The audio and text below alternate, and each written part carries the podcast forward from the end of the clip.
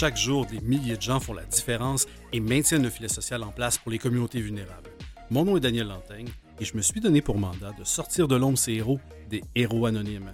Aujourd'hui à l'émission, j'ai grand bonheur de vous présenter deux organismes comme à l'habitude et on va s'en aller directement à Québec pour commencer. Évidemment, je vous réserve un deuxième organisme pour la deuxième partie de l'émission.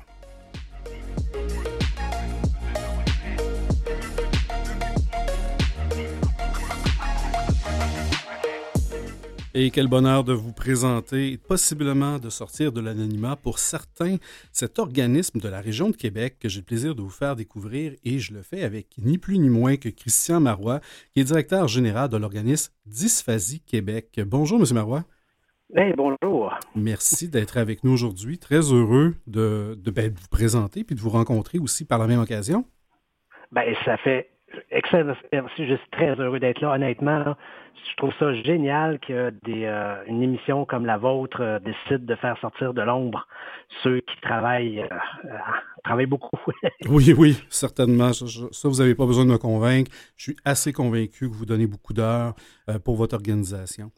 je l'ai précisé d'entrée de jeu, votre organisme s'appelle Dysphasie Québec, mais la dysphasie, on, des fois, on pense savoir ce que c'est ou on a une idée complètement fausse.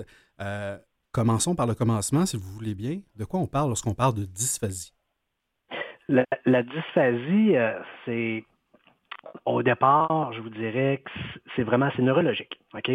C'est un, euh, un trouble qui se, qui se, présente à la naissance, euh, qui vient toucher les sphères de la communication. Donc, toute la chaîne de la communication est, est perturbée tout simplement. Ça ne touche pas l'intelligence.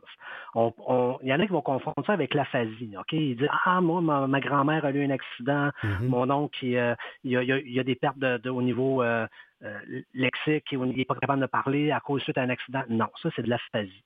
Nous autres, c'est vraiment de la dysphasie, c'est l'ancien terme, c'est le trouble développemental du langage. Donc, ça affecte la compréhension et l'expression du langage, mais ça ne touche pas l'intelligence de la personne aucunement. Puis c'est un trouble qui est vraiment invisible. Euh, d'entrée de jeu, euh, Daniel, j'aimerais ça savoir, vous, ça va être à mon tour de vous poser une question. J'ai peur. Vous, vous connaissez, vous, vous connaissez quelqu'un qui a un trouble du spectre de l'autisme autour de vous? Ben moi-même. Moi-même, je suis sur le TSA. Bon. Est-ce que vous connaissez euh, quelqu'un qui a un TDL, un trouble développemental du langage? Ben, je fais un, un, balayage de mon environnement et je ne pense pas en voir dans mon entourage, mais peut-être que euh, je ne suis juste pas à l'affût. Exactement. Le TSA représente 2% de la population. Il y a eu énormément de médiation, d'explications, de recherches, d'argent mis sur le TSA et c'est correct. On les a mis en lumière. Oh, on les voit. Je suis dans la lumière, oui. Oui, on les voit, ils sont là. Le TDL, ça représente 7,5% de la population. Et pourtant. Et oui, pourtant. effectivement, c'est deux enfants par classe, statistiquement parlant. Ah, mais quand même, c'est, moi, je suis dans la capitale nationale, je couvre Chaudière-Appalaches, donc jusqu'aux lignes, euh, donc au bord du fleuve. Euh, j'ai l'équivalent d'à peu près de 88 000 personnes qui seraient, euh, qui représenteraient un TDL. C'est énorme, mais ça, ça, ça ne se connaît pas. La dysphasie, elle a eu plusieurs noms. Peut-être que les gens vont dire Ah, ça me dit quelque chose, ça, c'est quoi? Il y a eu au départ euh, les enfants atteints d'audimudité. Ça, c'était le discours qu'il y a au-dessus de 40 ans. Après ça, il y a eu le trouble primaire du langage. Mm-hmm. Ah, ça, peut-être que les gens s'entendent, euh, se souviennent, les, plus vieux se souviennent un petit peu plus. Après ça, on est tombé dans la dysphasie et maintenant, un consensus international, on parle du TDL, qui est le trouble développemental du langage. Mais effectivement, est-ce que, est que le fait qu'on connaisse moins ça, qu'on soit peut-être moins sensibilisé aux troubles développementaux du langage, est-ce qu'il y a une portion qui, qui vient du, diagnostic qui est peut-être moins évident à, obtenir ou à, valider? Qu'est-ce qui fait en sorte, selon vous, euh, que, comme vous le dites, 7% de la population versus 2% euh, sur le TSA, Qu'est-ce qui fait en sorte, selon vous, qu'on accorde moins d'importance ou qu'il y a moins de visibilité, disons, euh, à, ce trouble-là? On est euh, classé selon le DSM-5 dans les troubles du langage. On est donc on est selon le gouvernement dans les DP, les déficiences physiques. On a les DI, les déficiences intellectuelles, les TSA et les DP. Ce sont les trois grandes classes au niveau des handicaps reconnus par le gouvernement. Nous autres, on fait partie des déficiences physiques d'une sous-catégorie de qui fait partie des déficiences euh, langagières, des troubles euh, du langage. Euh, pourquoi qu'on est moins vu? Peut-être parce que justement, on est à travers toute une panoplie de gens qui sont qui présentent des différences au niveau physique, au niveau des déficiences physiques. et c'est une question aussi de mobilisation. On est dix organismes euh, au Québec qui travaillent, euh, travaillons euh, tous dans même, vers la même direction. si vous cherchez autour de vous un simple outil, c'est Google. Tapez Dysphasie Montréal, vous allez tomber sur Dysphasie Plus qui est à, qui est à Laval. Dysphasie Estrie, vous allez tomber sur un autre organisme, Montérégie, Lanaudière, Laurentide, Bas-Saint-Laurent, Québec. On est tous Estrie, on est tous là en train de travailler ensemble pour faire connaître ce qu'est le trouble développemental du langage. On est aussi en connexion avec l'Europe. Euh, L'Europe qui euh, euh, nous jalouse pour notre, notre insertion qu'on qu au Québec. Ce qui est très peu en Europe. En Europe, ils sont très forts au niveau du TDL, au niveau du maintien à l'emploi, l'intégration à l'emploi, la transition euh, ado adulte vers euh, la vie active, la TVA qu'on appelle. On commence ici vraiment à, s'intéresser ou à travailler de plus en plus. On s'intéresse depuis longtemps, mais on travaille de plus en plus activement en collaboration avec euh, les centres de réadaptation, les CIUS, les écoles, les écoles de réadaptation, les orthopédagogues de plus en plus, l'Université Laval, les universités ont des chaires de recherche et euh, ils font commence de plus en plus en orthophonie de faire de la recherche. Le diagnostic se fait quand même rapidement. Il y a un certain temps, euh, les enfants se faisaient diagnostiquer à l'entrée scolaire parce qu'ils disaient oh, on a besoin de voir ses habiletés euh, langagières, ses habiletés au niveau de l'écrit, ses habiletés au niveau de la compréhension du texte, etc. Maintenant, on est capable de diagnostiquer un enfant entre 0 et 5 ans. Ah, si tôt déjà. Déjà, oui. Puis avec le, le programme du ministre Carman, qui est, euh, la, qui est la nouvelle, le nouveau bébé du ministre, qui est Agirto. Agirto est vraiment un ensemble d'applications qui sont mises en œuvre pour déceler le plus rapidement possible, entre 0 et 5 ans, euh, les troubles qu'un enfant pourrait avoir, dans le but de le prendre le plus de bonheur possible dans le but de commencer à travailler avec lui le plus rapidement possible. Ben oui, ça fait. C'est tous des jeunes qui sont capables de travailler, euh, de faire une vie, de fonder une famille, d'avoir un emploi, mais chacun va le faire à leur rythme. Chacun va y arriver à leur rythme. Puis on dit toujours aux parents, c'est juste de prendre le temps de faire, de prendre le temps. C'est vraiment prendre le temps de prendre le temps avec eux autres. Vraiment, tout simplement. Euh, euh, vous avez rendu ça extrêmement clair. Merci. Pour moi, c'était pas, euh, c'était pas extrêmement, euh, je comment dirais ça, c'était pas d'emblée que je connaissais ce qui était à l'époque ce qu'on appelait la dysphasie. Puis merci de m'avoir d'avoir précisé. On parle maintenant de troubles développementaux du langage. Et, et là, ben, il, y a, il y a l'atteinte neurologique, c'est une chose, mais il y a évidemment Dysphasie Québec. si j'ai un trouble développemental du langage, je suis un parent qui a un enfant euh, qui soit en quête d'un diagnostic ou a eu son diagnostic, euh, qu'est-ce que vous offrez à ces gens-là? On, fait du 360. OK? On l'entoure, le parent, on entoure la famille. OK? Euh, la première des choses, quand vous cherchez dysphasie pour, dans la province de Québec, vous tombez sur nous. Donc, moi, je ne prends pas pour acquis que je vais vous donner du service nécessairement si vous, vous arrivez de Montréal. Je vais vous dire, ah, vous êtes à Montréal je vous réfère notre organisme qui est Dysphasie Plus, qui est à Laval. OK? Fait que déjà, en partant, chacun va travailler auprès de, en proximité de la clientèle. Je ne travaillerai pas en distance trop trop.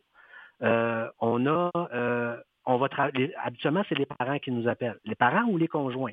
Hein, on a des conjoints qui, nous appellent en disant Mon mari est TDL, ben, il est dysphasique, il vient d'avoir son diagnostic, c'est difficile. Avez-vous des trucs, comment qu'on peut faire? On est là pour les écouter, on est là pour les diriger, on est là pour leur donner des trucs. Au niveau des, parents qui ont des enfants, on est là pour euh, euh, les parents surtout. OK? On va être là vraiment au niveau parental. On a des rencontres parents. Venez jaser, venez discuter avec d'autres parents. Venez voir c'est quoi les trucs, c'est quoi. Vous n'êtes pas tout seul dans ce monde-là. Euh, on est là pour vous outiller, on est là pour vous écouter, pour vous aider. Euh, souvent, c'est des parents aussi qui sont déjà accompagnés, soit à l'IRDPQ à Québec, là, qui est le centre de réadaptation. Au CRDP, ça arrive sud. Ils ont déjà des orthophonistes. C'est l'orthophonie qui, qui a le diagnostic euh, qui, va, faire le diagnostic au niveau du TDL chez l'enfant ou un neuropsychologue. Nous autres, on est un organisme communautaire. Ça fait 32 ans qu'on existe à Québec. Je vous dirais qu'on a toujours été là pour le trou de service. Euh, on est là pour quand l'école ne peut pas donner le service à l'enfant. On est là quand la famille n'a pas les moyens de se payer avec un, un PAE, là, des, aides aux, employés, euh, ou euh, parce qu'il y a quand même des gens qui n'ont pas des, assurances pour se payer un orthophoniste, bien, on est là pour les aider, les aider à, faire socialiser un, peu au moins leurs enfants.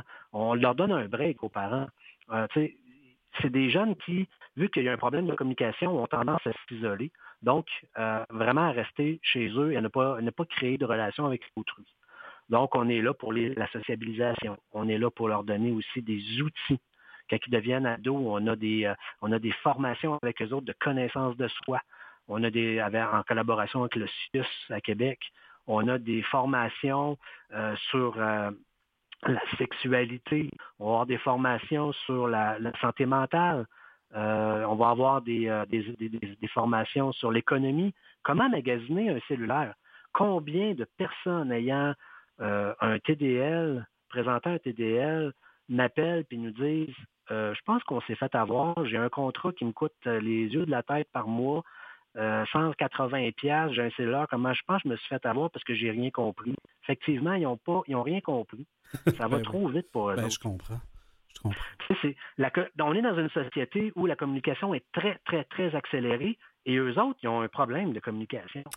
C'est un trouble au niveau de la communication. Donc, toute la chaîne de communication, ce qu'on fait présentement, je parle, je parle vite. OK? Je suis conscient. Et pour un TDL, c'est difficile de me suivre. Puis s'il accroche sur un mot, puis moi, que je continue à parler, je ne me suis pas aperçu, il vient de perdre le fil. C'est des, des, jeunes qui ont beaucoup de difficultés avec l'abstrait. Donc, euh, hier, avant-hier, demain, le professeur va lui dire Hey, mercredi, on, on va avoir une visite euh, du bonhomme carnaval. Ah, il arrive, il arrive chez maman. Maman, maman, je dis mercredi, le bonhomme carnaval s'en vient chez nous. Ça, c'est lundi. Le mardi, la mère a dit, hey, demain, le bonhomme carnaval vient. il est perdu. OK. Donc, donc on n'est pas juste dans, dans, ce qu'on pourrait penser qui est un enjeu d'élocution, mais il y a, d'autres aspects avec la communication qui viennent, qui viennent peut-être désorganiser à certains moments euh, les personnes qui vivent avec euh, avec le, TDL, comme vous l'appelez, le trouble développemental du langage. Écoutez, M. Marois, on va prendre une petite pause et on revient dans une minute. On va poursuivre cet échange-là qui est extrêmement fascinant et extrêmement éducatif également. Alors, on se retrouve euh, dans un petit instant avec Christian Marois, qui est directeur général de Dysphasie Québec.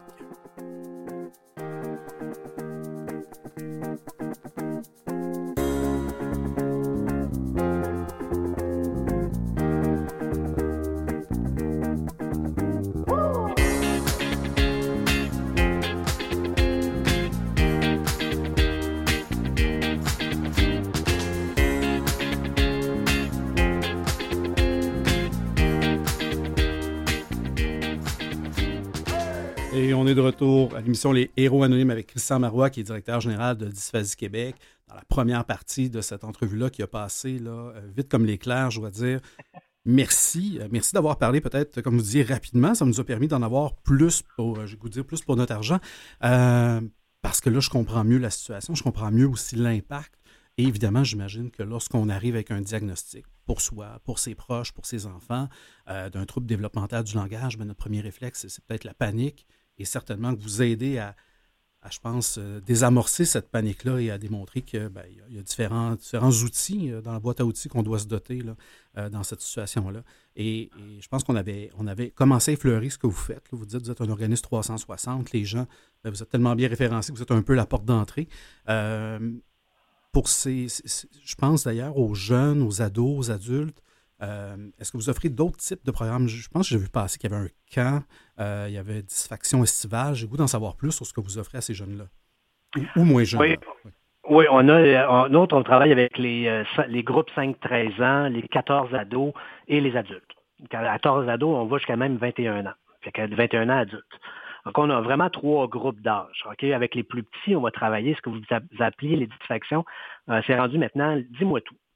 Euh, les, les, intervenantes qui travaillent chez Dysphasie Québec, ce sont des, euh, jeunes qui sont présentement aux études à l'Université Laval et qui, leur objectif, c'est d'être orthophonistes. Donc, sont soit au bac en psychologie ou soit au bac en sciences du langage. Donc, euh, c'est des gens qui viennent travailler avec nous autres, puis arrivent avec leur bagage, puis leur connaissance, puis leur vouloir. C'est intéressant. Puis, des fois, ils nous arrivent avec des idées. Et Dis-moi tout est né de ça. Dis-moi tout est vraiment une, activité pour les jeunes, pour les plus jeunes, donc les, euh, les 5-13 ans, qui vont euh, travailler tous, tous les aspects de la communication, les aspects spatio-temporels également, par diverses activités qui vont être intéressantes, qui vont être même drôles parfois, euh, on a vraiment, on va essayer par petits groupes dans nos locaux, euh, essayer de travailler ces aspects-là. Euh, on a aussi des activités plus relaxes aussi. On, Educazou est venu faire un tour. C'est des jeunes qui ont, qui ont, qui ont parfois peur, ils se sont refermés sur eux autres souvent. Donc, le contact avec l'animal est très bénéfique. Et euh, c'est, on avait des jeunes qui touche-moi pas, puis juste le fait de dire je vais mettre un animal sur tes mains, ben arrive-y pas avec un lézard, mais pas dans les mains. Euh, il va faire le saut, mais ça s'est hyper bien passé. Ouais, ça s'est hyper bien passé. Le contact s'est fait. Fait que c'est des activités comme ça. On va aller peinturer des tasses euh, chez Crackpot Café. On va aller jouer au quai avec les ados, avec les plus jeunes. Ça, ça marche. Et on a des camps de répit parfois. Des camps de répit, c'est vraiment une fin de semaine de gâterie où on s'en va à Cité-Joie, pour ceux qui connaissent Québec, qui est un centre, euh, qui est un camp d'été pour personnes handicapées, donc vraiment euh, qui euh, a été structuré et pensé en fonction. la Fondation Tanguay est en arrière de tout ça. les, Chevaliers de Collion aussi, je pense, sont en arrière de tout ça aussi. Il y a beaucoup, beaucoup, beaucoup de... C'est vraiment un centre là, très, très, très spécialisé pour les personnes présentant des différences. Nous autres, on loue un chalet là et on passe la fin de semaine là. Ça donne un gros, euh, gros break aux parents, ça, ça fait socialiser euh, les jeunes, ça fait, ça fait, euh, on fait des activités en plein air, on, on, joue dans la neige, on tire à l'arc, on, fait tout ce qui un camp d'été peut offrir, un camp de jour peut offrir.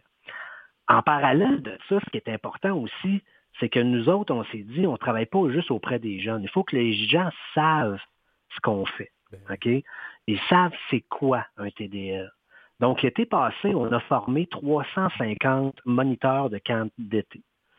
Euh, on est allé leur présenter, les sensibiliser à la cause, leur dire c'est quoi, c'est quoi leur particularité. Exemple, un jeune qui, qui présente un TDL, parfois, c'est pas tous qui l'ont, peut avoir euh, développé une connaissance, jouer de la guitare, être capable de jouer de la guitare dans une pièce. OK? Il est dans sa chambre, il joue très bien de la guitare, ça va super bien, euh, il se débrouille bien. Amène-le dans la cuisine, puis il est plus capable. Ah oui? Euh, oui. Euh, quelqu'un, un jeune qui va avoir un couteau, a appris à cuisiner avec un avec un tel ustensile dans telle cuisine, change-le de cuisine, il n'est plus capable. Comme une désorganisation en fonction de l'environnement. Oui. vraiment, les acquis sont associés à l'environnement. Euh, c'est pas encore tout à fait euh, recherché pourquoi le pointu de la cause, mais ça fait partie des particularités. Donc, quand on est dans un camp d'été, on dit, puis euh, les jeunes ont besoin de structurer étape 1, étape 2, étape 3, étape 4, puis prendre le temps de le faire. Donc, quand je fais, quand je me, plais à, former les jeunes de camp d'été, je leur dis, quand vous allez faire du slime avec les jeunes, les animateurs, ouais, ouais, du slime ben, c'est pas juste de dire, hey, mixe ça avec ça, puis mets ça, brasse ça, puis tu vas voir, tu vas avoir une belle poutre. Non, il comprendra rien. Quand tu vas être avec le jeune, fais-y à place une, liste d'épicerie, étape 1, étape 2, étape 3. Puis là, il va triper. Il va, vraiment, vous allez vraiment l'embarquer. Quand, avec un jeune, vous allez participer à faire une pièce de théâtre ou une chorégraphie, vous êtes toujours dans une pièce, votre local à vous autres. Il dit, ouais, ouais. Mais quand vous allez arriver sur scène, c'est pas nécessairement euh, de, la, panique ou, du trac qui fait qu'il ne sera plus capable de le faire. Il faut juste être conscient de ça. être conscient que le jeune va peut-être s'isoler, pas parce qu'il est gêné, peut-être parce qu'il ne comprend pas ce qui se passe. Peut-être parce que l'horaire, dans un camp de jour, vous avez dit à 10 heures, euh, à 9 heures, on, a un jeu, à 10 heures, on va se baigner, à 11 heures, on a une, collation, à midi, euh, après ça, on va pratiquer le théâtre, à midi, on va dîner. Jusque-là, ça va, il a compris, il a mémorisé, il a réussi à apprendre la routine. Mais entre-temps, euh, il y a un jeune qui s'est blessé ou il s'était passé quelque chose, n'importe quoi, puis tu dois changer ton temps de piscine avec un autre groupe. Là, tu risques de perdre ton jeu. Ah, j'ai pas de misère à vous croire. Je me désorganise si je suis pas capable d'anticiper ou des fois les imprévus. Là. Euh, je me reconnais là-dedans. On a parlé. Effectivement, il y a beaucoup de parallèles euh, avec le TSA, qui est un autre trouble neurodéveloppemental. Euh, les approches sont, sont, similaires. On a les mêmes approches là, au, niveau de, pour, au niveau de la communication, au niveau de la sensibilisation, au niveau de l'approche avec le jeune. On, a des similitudes, mais il y, en a d'autres qui, il y a, d'autres, c'est vraiment différent parce que c'est vraiment classé différemment, mais il y a, un peu au niveau là, euh, de troubles de communication neurologique. Là, la communication ce n'est pas nécessairement juste la parole, c'est la relation, c'est être capable de comprendre son environnement, de s'intégrer dans l'environnement, être capable de suivre ce qui se passe.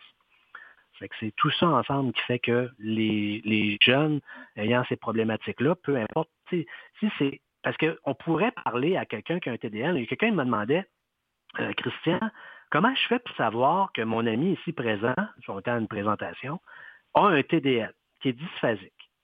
Ben, je dis, si tu n'en as pas parlé, tu ne le sauras pas. Tu vas peut-être dire, ah, il parle mal, ou il a décroché, ou il n'utilise pas les bons mots, ou à un moment donné, on parlait d'un sujet, puis lui, il est parti complètement euh, à travers un autre sujet ailleurs, puis euh, il s'est perdu dans ce qu'il disait. Fait que là, toi, tu as fait comme Ah ouais, peut-être que tu n'aurais même pas été son ami à cause de ça. Mais il a été franc, il a été ouvert, il t'a expliqué ce que c'était, et tu l'aides là-dedans. Parce que les jeunes, souvent, il y en a qui disent Aide-moi à terminer mes phrases, puis tu vas devenir mon meilleur ami. Oh, wow. Fait que, il y en a d'autres qui n'osent pas le faire, il y en a d'autres qui veulent le faire, qui veulent le développer par eux-mêmes, c'est correct, puis c'est parfait, chacun son rythme, chacun ses forces. Mais il y en a d'autres qui, il y en a beaucoup. Puis, on a tendance à dire euh, souvent, je ne sais pas si tu es d'accord avec moi, Daniel, tu sais, c'est oh, elle parle pas à sa place, réponds pas à sa place, laisse-les répondre. Mais avec un, avec un TDL, souvent, ben, c'est tu veux-tu que je t'aide à répondre? Tu veux-tu que je réponde avec toi? Oui, c'est pas insultant. qu'on le fasse ensemble? Non, parce qu'il le, il le veut, puis c'est ça, il veut, euh, tu l'aides dans son cheminement. Ben oui, ça permet, ça permet justement de, de communiquer cette pensée-là, qui est peut-être pas toujours facile à communiquer. Euh, clairement, vous êtes un, passionné de votre organisation. Vous êtes là depuis un peu plus de deux ans, si je ne me trompe pas, comme directeur général? Ça, fait, exactement deux ans. Je suis rentré en, ouais, il y a deux ans exactement. sur une base plus personnelle, qu'est-ce qui, euh, qu'est-ce qui a fait en sorte que vous avez dit, ben moi, mon prochain défi, c'est la direction générale de Dysphasie Québec? La pomme est tombée euh, très proche de l'arbre. Ah. C'est rare que j'en parle. Euh, mais mon père a été le premier orthophoniste audiologiste de la ville de Québec. Ah, tout s'explique. Euh, oui. Donc, quand j'étais jeune, j'entendais parler d'audimidité dans le salon. Ma mère était rééducatrice du langage. Oh. Elle faisait le travail de orthopédagogue avant même que le titre vraiment soit reconnu dans les commissions scolaires de la Rive-Sud de Québec. Donc, je suis né dans un environnement qui était très, très, très impliqué auprès euh, euh, des, jeunes différents. Mon père a développé beaucoup le côté audiologie, mais euh, les formations en 1955-56, quand il était diplômé à l'Université de Montréal, c'était l'orthophonie audiologie. D'ailleurs, c'est le même ordre présentement, c'est l'ordre des orthophonistes et audiologistes du Québec. donc, ils travaillent de pair, ils travaillent ensemble. ça a été ça, ça a été développé. Fait que mon père a beaucoup travaillé à travers le Québec, a beaucoup, s'est fait beaucoup connaître à certaines places. Euh, pour, les, euh, pour les plus âgés là, euh, à Québec, il y en a qui les connaissent. Ceux qui ont 30-35 ans d'expérience se souviennent de Pierre Marois à Québec. c'est un peu pour ça. Moi, j'ai été chercher mon baccalauréat en psychologie. J'ai un certificat en enfance inadaptée. j'ai par la suite bifurqué en informatique et j'ai travaillé beaucoup en, en, gestion d'entreprise. Puis question familiale, je vous dirais, là, euh, euh, quand ma fille est venue au monde, je me suis dit, je veux avoir du temps avec elle, je veux me trouver quelque chose qui va me donner du temps avec elle. C'est pas le commerce de détail qui va me l'offrir. Puis il, est ouvert une, une porte qui était la direction justement de Dysphasie Québec. Je me suis dit, ah, pourquoi pas, je vais l'essayer. Ben Puis on est en train de, de vivre toutes, des, des, belles années, honnêtement, avec des équipes dynamiques. J'ai deux coordonnatrices, une coordonnatrice de service, une coordonnatrice communautaire, une qui gère le contenant, l'autre qui gère le contenu, euh, les formations, j'ai euh, des animateurs sociaux, des intervenantes. Euh, on, est là pour développer quelque chose, faire rayonner du Québec, faire parler de ce que c'est le TDL, puis on, de plus en plus présent, collé au gouvernement pour vraiment que les gens comprennent ce que c'est et que ça existe. C'est, ah ben, déjà, juste de donner de la visibilité, je pense que c'est déjà un geste extraordinaire et nécessaire dans cette situation-là si jamais on veut vous aider à justement réaliser votre mission, vos projets, vos intentions et qu'on vous écoute, qu'est-ce qu'on peut faire pour aider le Dysphasie Québec? On, cherche toujours des, euh, euh, des passionnés, des gens qui ont des idées. Euh, on vient de, on, vient d'inclure une nouvelle euh, personne au conseil d'administration qui est très, très, très euh, passionnée, qui veut s'impliquer. C'est des gens de, passion au conseil d'administration. c'est des gens qui sont là depuis six ans, sept ans. Ce sont des parents qui ont des jeunes qui ont un TDL.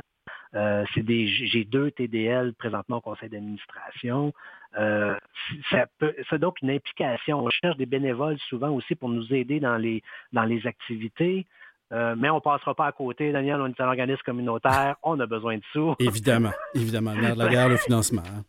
C'est ça. Donc, s'il y a des gens qui veulent nous, nous, nous, aider financièrement, il y a des faire un don sur notre site web qui est dysphasiequebec.com. Euh, vous allez vous dire, ça va être directement dirigé euh, sur notre site. Et il y a un beau, bouton qui est fait un don. Vous pouvez passer par Canadon, vous pouvez nous faire un transfert Interac, euh, des reçus d'impôts, aucun problème. J'en donne, j'en sors. On, est, on a les autorisations. On est reconnu par le gouvernement à cet effet. Euh, c'est vraiment ça. Ça peut être une entreprise qui décide de, de, nous parrainer, de nous euh, de, d'être un peu notre nos mentors là-dedans, d'être un peu notre on peut on est vraiment ouvert à des collaborations euh, vraiment, vraiment intéressant. Génial. L'appel est lancé, M. Marois. Malheureusement, le temps a passé extrêmement vite. Euh, je vous remercie encore une fois. Si vous voulez plus d'informations pour soutenir Dysphasie Québec, je vous invite à visiter dysphasie-québec.com. Allez joindre au 418 780 0680. Ce fut un immense plaisir. Je vous souhaite la meilleure des chances, mais surtout le meilleur du succès plutôt pour la suite. Et à vous l'écoute, on se retrouve dans quelques minutes pour découvrir un autre héros anonyme. Vous écoutez Les Héros Anonymes avec Daniel Lantaigne. Alors ben oui, vous écoutez Les Héros Anonymes et on est de retour pour la deuxième partie de cette émission, pardonnez-moi, avec ni plus ni moins que Laurent Brault, qui est directeur général de la Fondation Émergence. C'est un plaisir là, euh, immense. Même les gens en studio ne se pouvaient plus de voir Laurent arriver. Alors, je suis content de vous le présenter. Laurent, comment ça va? Très bien, j'avais tellement hâte d'être invité enfin. Ben, il était temps. c'était quand mon tour. Il était temps que tu viennes. On avait bien hâte de te, ben, de te permettre cette rencontre-là entre les auditeurs et toi, mais aussi de ben, d'expliquer ce que c'est la Fondation Émergence. Parce qu'il y a des gens comme moi qui sont très collés à la cause, donc, donc, donc des fois on pense que tout le monde sait c'est quoi, mais au final on réalise que des fois on connaît juste des bouts de l'organisation. Euh, on va commencer par le commencement. Fondation Émergence, Qu'est-ce que c'est? Qu'est-ce que ça mange? Euh, Qu'est-ce que ça mange en hiver? En hiver. Là, voilà. Et tous les autres mois de l'année. bon, la Fondation, c'est euh, un organisme qui fait de l'éducation, de la sensibilisation, de l'information du grand public sur les réalités LGBTQ. Donc, euh, c'est vraiment notre créneau dans le panorama des organismes LGBT.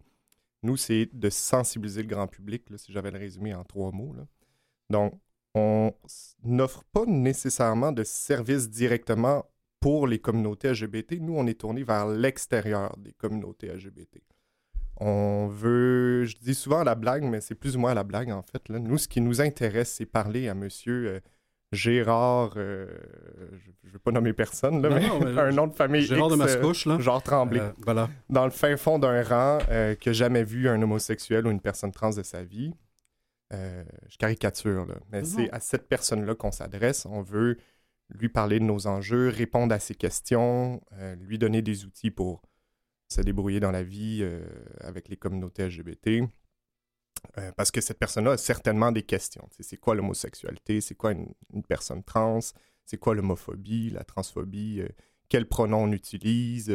Aujourd'hui, il y a plusieurs euh, pronoms qui apparaissent comme miel euh, pour les, pronoms non binaires, tout ça. Donc, on, cherche à aller euh, rejoindre le grand public avec différents programmes. C'est intéressant ça parce que premier réflexe quand on pense à des organismes de la communauté LGBT, c'est qu'il y en a beaucoup. Mm-hmm. Et il y en a beaucoup qui sont pour les gens qui font partie de la communauté, euh, donc des, organismes pour les aînés, par exemple, des organismes qui sont plus en prévention, en éducation, en santé sexuelle. Vous, ben, votre rôle n'est pas pour ces gens-là à la base, mais vraiment pour ceux qui ne le sont pas, ou en tout cas du moins pour faciliter la vie des personnes qui sont LGBTQ. Euh, et, et, ça, c'est extraordinaire. Ça, vient un peu euh, clarifier votre rôle dans tout ce grand écosystème-là euh, LGBT. Donc, vous, vous êtes vraiment plus pour l'éducation, sensibilisation et information, c'est ça? Exactement. Au final, on aide les communautés LGBTQ+. C'est juste qu'on les aide par... Euh, en changeant les mentalités, luttant contre les discriminations, en favorisant l'inclusion de ces personnes-là euh, dans la société, mais on agit sur le grand public. Puis, ben, on... comment qu'on fait ça? Ben oui. Je te précède dans ta question. Merci. J'ai le feeling que. Très, très bonne anticipation.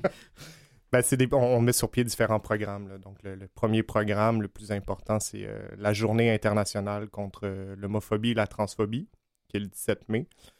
C'est euh, c'est la fondation qui a initié cette journée-là pour la première fois au monde en 2003, puis qui est maintenant soulignée dans plus d'une centaine de pays. Donc, c'est une grande fierté. Ben oui, avec raison. Ça nous rappelle à quel point le Québec, même s'il y a beaucoup d'enjeux qui, reste à faire pour l'inclusion. Euh, on est quand même un leader sur la question. Puis on est très regardé à travers le monde. Euh, donc, dans le cadre du 17 mai, on déploie une campagne grand public avec des affiches, des dépliants, des capsules vidéo. Euh, depuis les deux, dernières années, on envoie du matériel dans toutes les écoles au Canada, sans exception. donc, on, on, accompagne les différents milieux, aussi le milieu de travail, le milieu institutionnel, privé, euh, on rencontre aussi les élus pour leur expliquer euh, la thématique qui est mise de l'avant. Donc, c'est vraiment une, journée de mobilisation, de sensibilisation. Donc, ça, c'est vraiment notre programme euh, principal. Oui, puis vous avez fait plusieurs grandes campagnes qui, qui, ont marqué l'imaginaire dont je me souviens. encore, plus récemment, il y a eu la montre, il y a eu le bouclier, il y avait des campagnes de choquants, oui, juste pour les personnes homophobes. Il y a eu beaucoup dans le milieu des sports. Bref, vous avez fait plusieurs campagnes qui ont marqué l'imaginaire et qui continue d'adresser, je crois très certainement, des enjeux euh, que certains, à tort, pourraient penser qui sont déjà réglés dans notre société. Bon, on est au Québec, on peut se marier, on peut adopter. Euh, là, maintenant, il y a même des programmes d'assurance pour les personnes trans. Mm-hmm. À se demander, ben, les, gens qui ne sont pas confrontés pensent que tout est réglé, que tout est acquis et tout est beau. Ben, il, y a, une chose qui est le légal, puis il y a une autre chose qui est le, social. Et clairement, ben, il y a encore des enjeux à régler ici même, dans notre, dans notre beau Québec, dans notre beau pays certainement à l'extérieur dans le pays, parce que vous traduisez pas mal de matériel dans plusieurs langues, si je ne me trompe pas, pour le 17 mai. Oui, on traduit nos affiches en 20 langues. Quand même. Euh, puis euh, c'est sûr que si j'avais une, plus de ressources, puis une équipe euh, de 40 000 personnes, on pourrait retracer exactement où les affiches vont, puis notre visuel, comment il se décline, mais on a vraiment des belles surprises.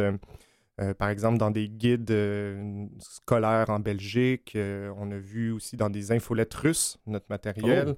Oh. en Inde, il y a eu un, téléchargement de plusieurs dizaines de milliers de nos affiches en 2019-18.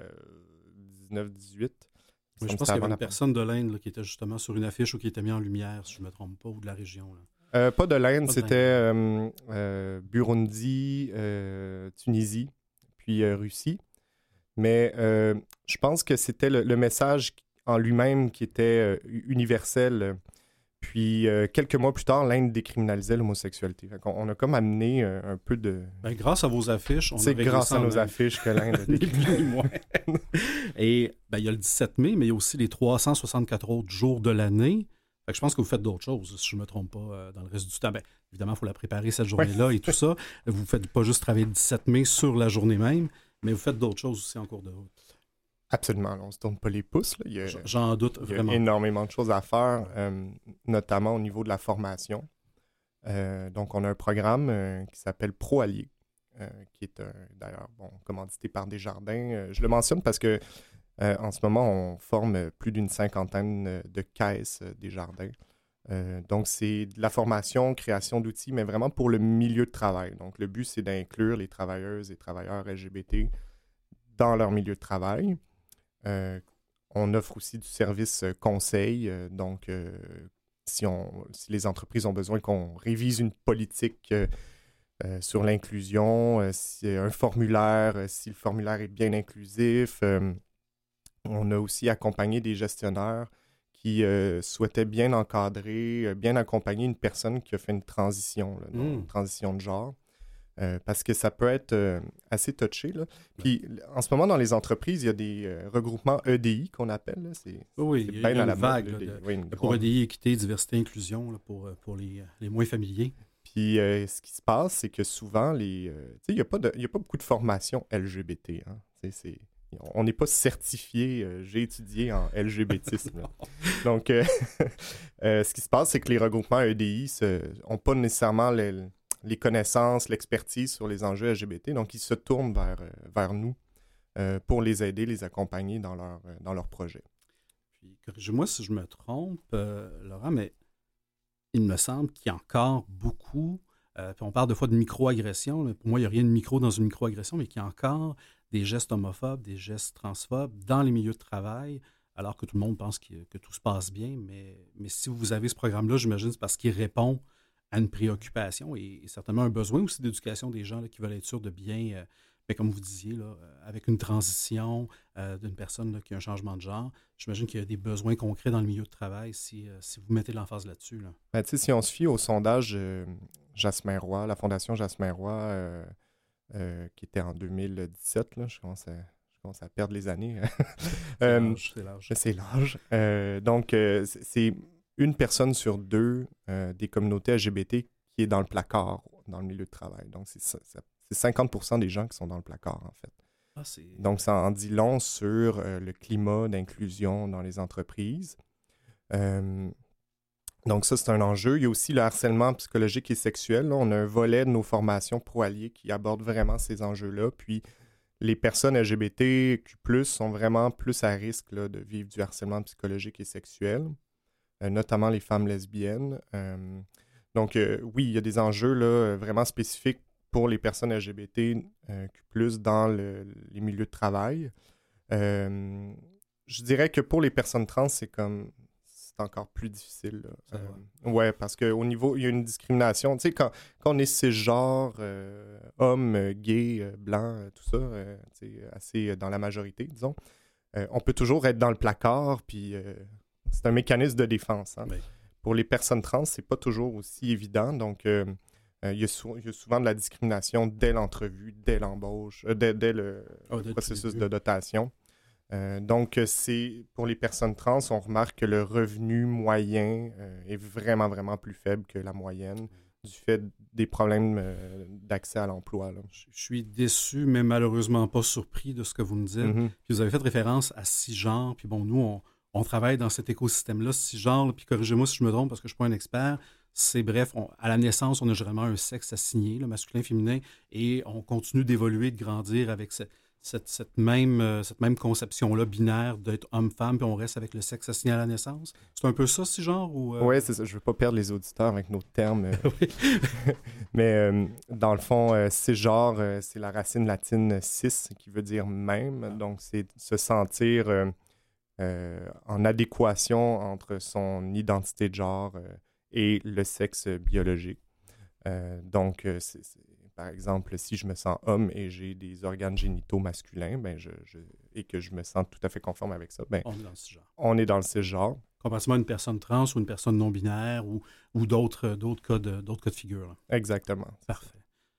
Donc, Journée internationale de la lutte contre l'homophobie et la transphobie, pro-allié en milieu de travail, je pense que vous êtes aussi là pour les aînés, si je me trompe. Oui, oui, oui, absolument. C'est mon programme coup de cœur, euh, même si j'aime tous les programmes de la Fondation. Euh, c'est un programme euh, pour que vieillir soit gay, donc qui a été créé en 2009. Puis c'est le plus grand et le premier programme au Canada, j'aurais tendance à dire même au monde, sur les réalités aînées LGBT.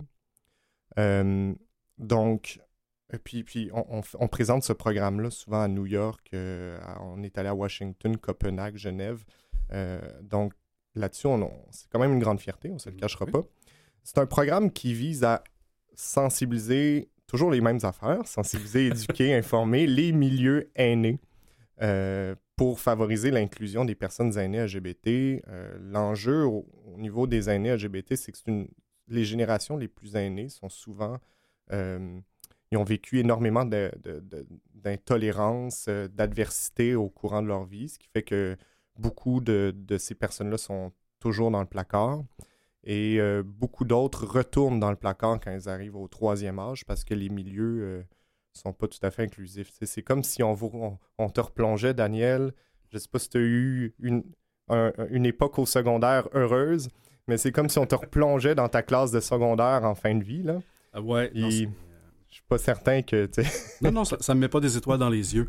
Euh, on va s'arrêter là pour l'instant. Euh, on est avec Laurent Brault, directeur général de la Fondation Émergence. On va continuer de parler de Pour que vieillir soit gay euh, tout de suite après cette pause-là. On a aussi un autre programme qui m'intéresse, la famille choisie.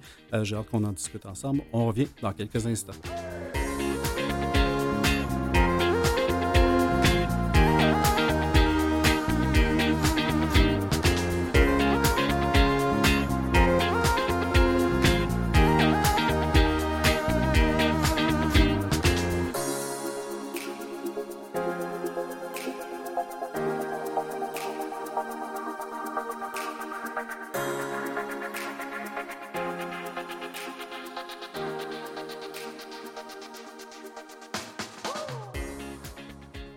De retour à l'émission Les Héros Anonymes, on est toujours avec Laurent Brault, directeur général de la Fondation Émergence. on se parlait juste avant de, se quitter pour une petite pause du programme Pour que vieillir soit gay, euh, qui fait évidemment euh, de la sensibilisation et de l'éducation dans les milieux aînés pour qu'ils soient évidemment inclusifs. Ce qu'on ne souhaite pas, c'est que des gens qui sont sortis du placard ben, aient à y retourner finalement euh, d'une certaine façon lorsqu'ils sont dans des milieux de vie aînée. Et comment ça se, comment ça se matérialise, ce programme-là? Ce sont les, les organismes, pas les organismes, mais disons les centres d'hébergement ou les lieux pour aînés qui vous contactent? Vous, comment ça s'opère?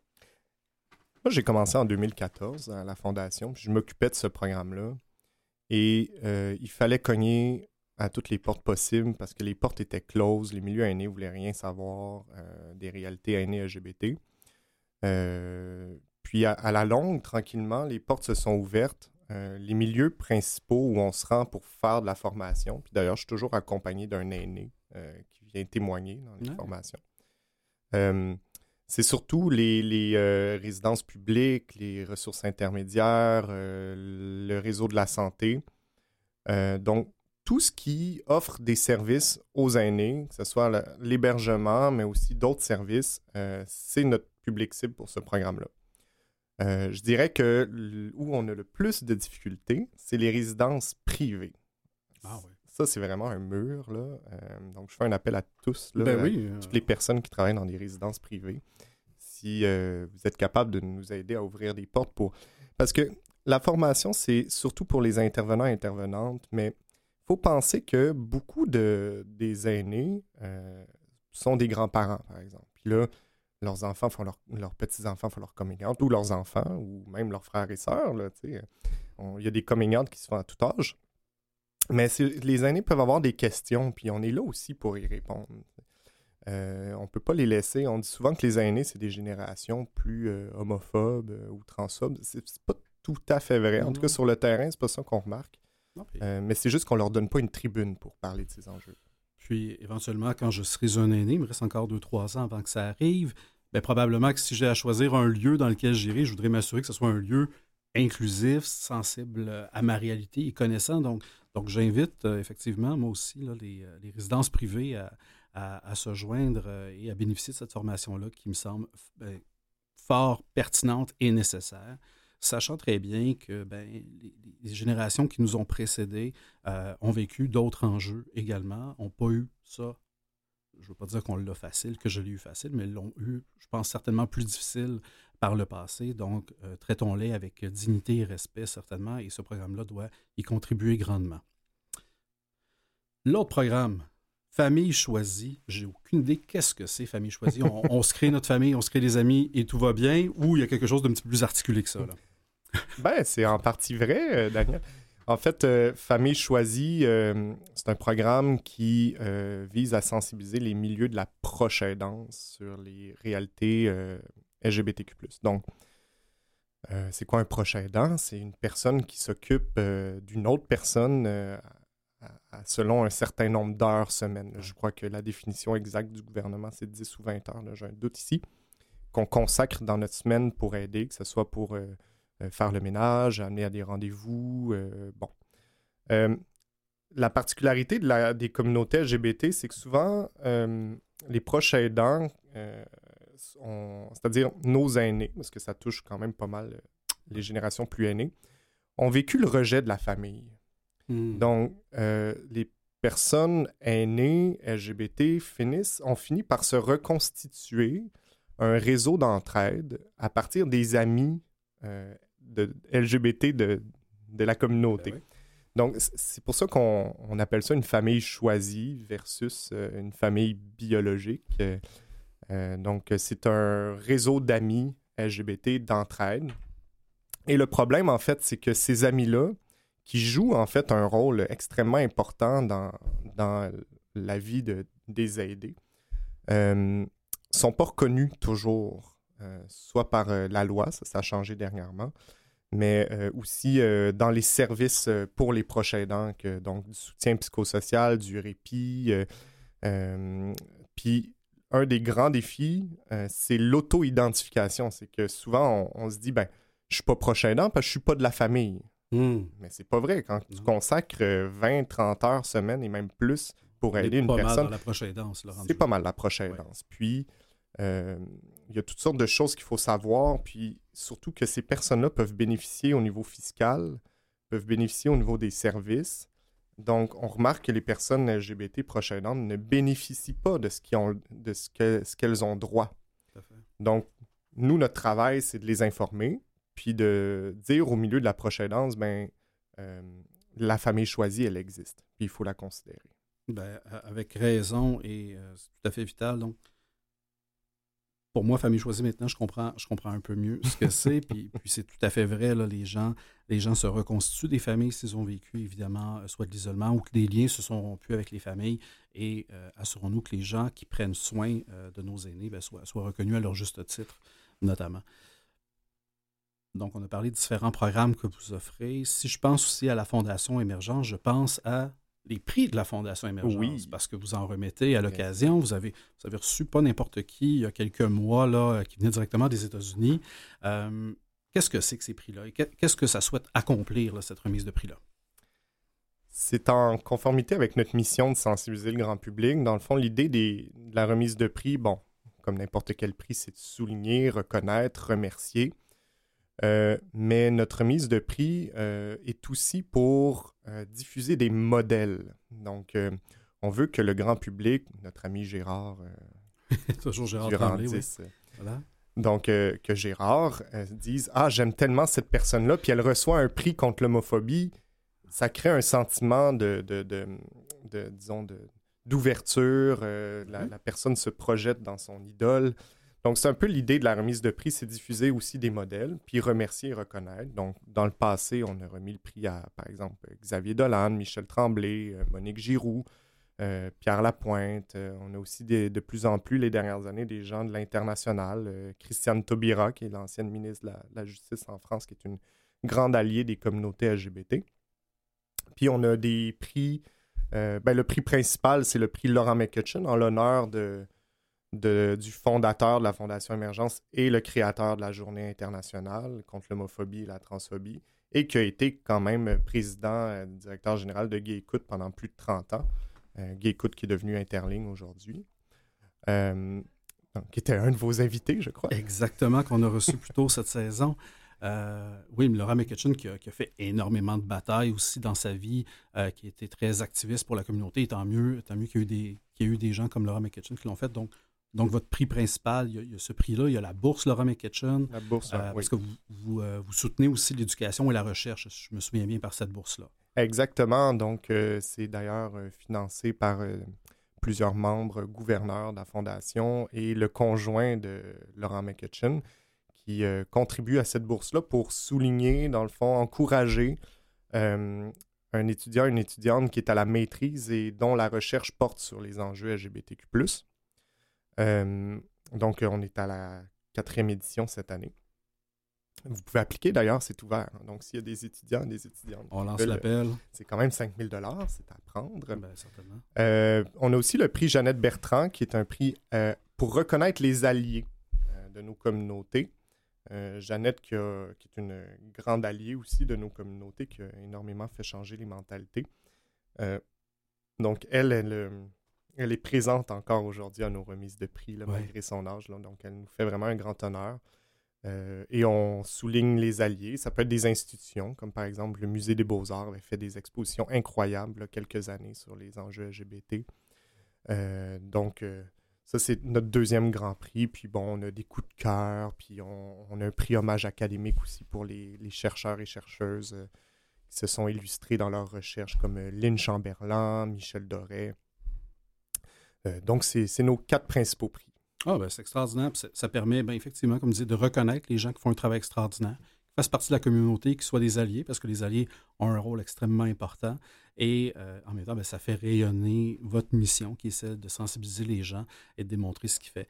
Euh, si je suis un milieu de travail, si je suis un milieu aîné, j'imagine que je peux vous contacter à la Fondation, peut-être pas vous directement, Laurent Beau, mais je peux contacter la Fondation Émergence pour dire ben j'ai besoin d'aide, venez, euh, venez faire une intervention, venez nous, venez nous éduquer parce que euh, ce qu'on ne sait pas, on ne le sait pas qu'on ne le sait pas, alors aidez-nous. Est-ce que c'est un peu ça que vous faites? Ah oui, absolument. Donc, n'hésitez pas. Puis, si vous avez toutes sortes de questions, nous aussi, on réfère à nos partenaires LGBT euh, si c'est plus dans leur créneau, dans leur expertise.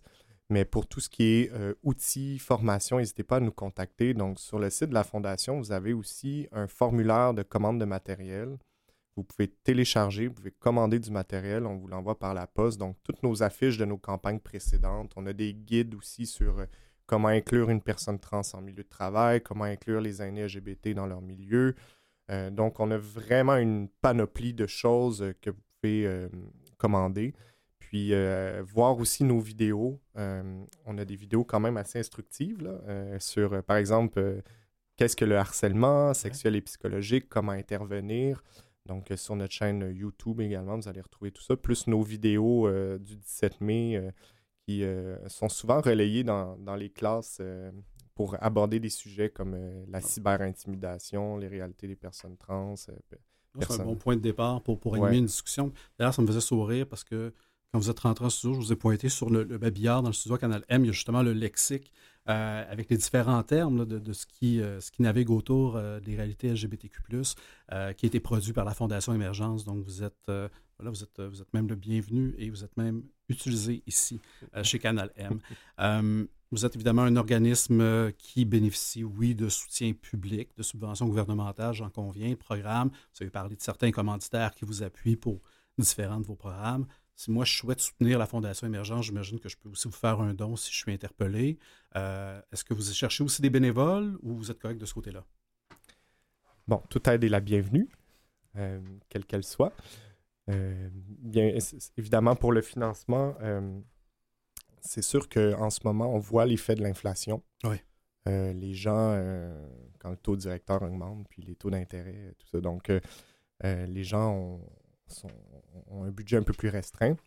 Euh, mais il faut le dire, ça impacte euh, le milieu communautaire, donc il reçoit moins de dons. Euh, donc, mais si vous avez un petit quelque chose, on prend tout, ça nous aide vraiment à poursuivre la, mission. Euh, par rapport au bénévolat, euh, on cherche toujours euh, des gens pour témoigner. Donc, parce que vous disiez que pour que VIA soit gay, vous, quand vous faites une intervention, une formation, il y a toujours un aîné aussi qui est présent avec vous. Exactement. Donc, puis on fait une formation pratiquement aux deux jours maintenant. Donc, ah, ça roule quand même. donc, on cherche toujours des gens pour venir témoigner. Donc, si vous avez une expérience en formation ou en témoignage, n'hésitez pas à nous écrire, ça va nous faire plaisir. Puis, c'est aîné, mais aussi dans le milieu de travail, mais ça peut être aussi de toutes sortes d'enjeux. Euh, par exemple, on a notre, notre, notre bénévole Carole, euh, qui, elle, est une ancienne chef de police, mais qui a fait sa transition euh, par la suite, ben, elle nous aide à faire des présentations auprès des forces policières. Donc, euh, fait que ça rouvre des portes et ça, ça Exactement, permet C'est extraordinaire, Laurent Brault. Le temps a passé, encore une fois, pour cette deuxième partie de l'émission-là, extrêmement vite. Si les gens veulent en savoir plus sur la Fondation Émergence, je les invite à visiter fondationémergence.org ou à vous contacter au 438-384-1058. Merci beaucoup, Laurent, de nous avoir expliqué ce que faisait la Fondation Émergence. Ce fut un immense plaisir de vous avoir en studio. Merci. Et on vous souhaite évidemment le meilleur des succès pour la suite. On vous observe pour la prochaine journée du 17 mai. C'est déjà tout pour nous aujourd'hui. Je tiens à remercier nos précieux invités, Mathieu Tessier à la mise en onde, Catherine Bourderon à la recherche et vous qui êtes à l'écoute. On se donne assurément rendez-vous la semaine prochaine, même heure, même poste, alors que je vous ferai découvrir deux autres héros anonymes. Bonne semaine.